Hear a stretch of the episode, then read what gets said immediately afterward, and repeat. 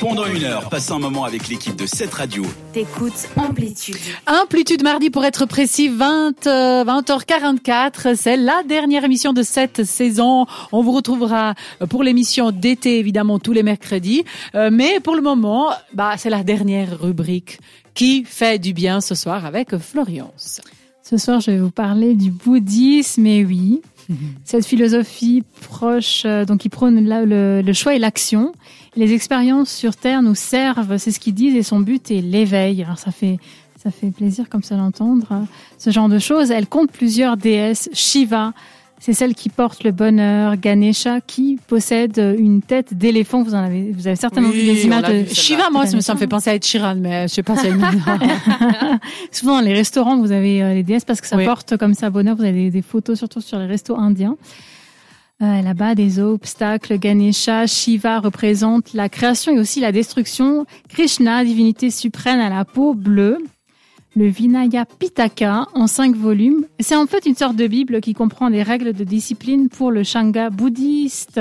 C'est la Bible du bouddhisme. Exactement. Donc ça explique un petit peu comment on fait. Puis ça explique un petit peu l'historique euh, du bouddhisme. Sept volumes quand même. C'est voilà, il y a du à coup de quoi faire. Et l'Abhidhamma, tac, pitaka, attention à vos souhaits, en sept volumes, qui est une systématisation philosophique des enseignements de qui? Bah, du, du maître du Bouddha. Comment ne pas vous parler de Mathieu Ricard, né le 15 février 1946 à Aix-les-Bains, en France, écrivain, photographe français, euh, qui a écrit un, un plaidoyer sur le bonheur en 2003 et notamment l'art de la méditation en 2008. Ça, on aime bien. hein, ça permet de Méditer, de yoga, se bouddhisme, détendre. ça, hein. oui. Ça, c'est toujours, c'est top, ça fait du bien. En 2000, il fonde l'association humanitaire Karuna Session. Euh, cette, tes même, cette même année, il fait aussi partie du MND and Life Institute, association qui facilite les rencontres entre la science et le bouddhisme, ce qui est très nouveau en fait.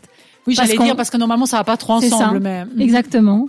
Ça n'a pas trop sens. Alors, comment pratiquer le bouddhisme? C'est ça, on se dit, mais dans cette chronique qui fait du bien, comment je fais moi au quotidien? Alors, alors là, on va parler un petit peu de ce qu'on adore, c'est les accords Toltec. Hein Est-ce que ça vous parle, les accords Toltec Bah, moi, oui, parce qu'on a écouté euh, chronique? Est-ce qu'on a écouté la parole découvrir. parfaite?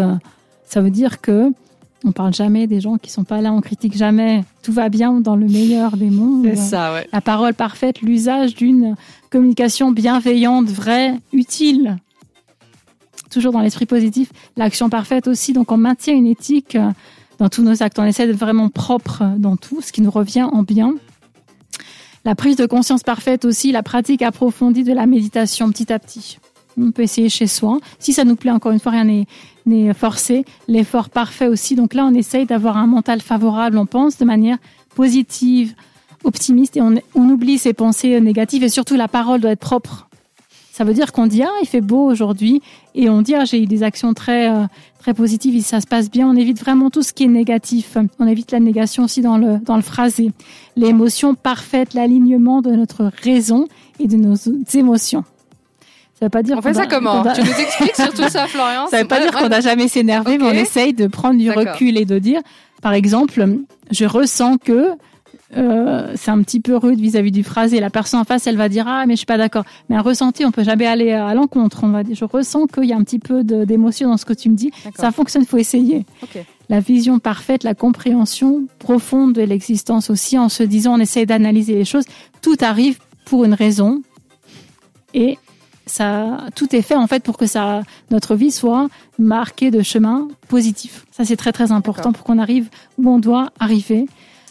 Euh, en gros, c'est ça. J'ai- élaboré tous les, je vous ai parlé de tous les points, et puis j'ai pu parler de, de ben, des accords Toltec, ce que j'adore. Donc je suis Ça très très contente. Donc en fait, les accords Toltec, euh, Toltec vont un peu dans le sens du bouddhisme au final, quoi. Cette pureté de parole, cette méditation, un petit peu dans ce sens-là. Un peu. Un peu, d'accord. Un petit Bon. peu, c'est c'est c'est un peu un raccourci, mais un petit peu. Euh, ça me fait penser donc ce que je disais aux accords Toltec et aux accords Toltec et ça ça fait du bien. L'idée encore une fois, euh, c'est si ça vous convient de s'y mettre petit à petit, de jamais se forcer Mhm. et de se sentir bien en accord avec soi et les autres. Eh ben, vous avez toutes les, tout, tout l'été pour essayer du coup, et on ça. en reparlera peut-être à la prochaine saison. On se retrouve pour clôturer l'émission avec le quiz de Virginie, un bon quiz suisse. Vous allez le redécouvrir après Rita Ora, David, David Guetta avec Big sur cette radio. Retrouve Amplitude en podcast. Sur cette radio.ch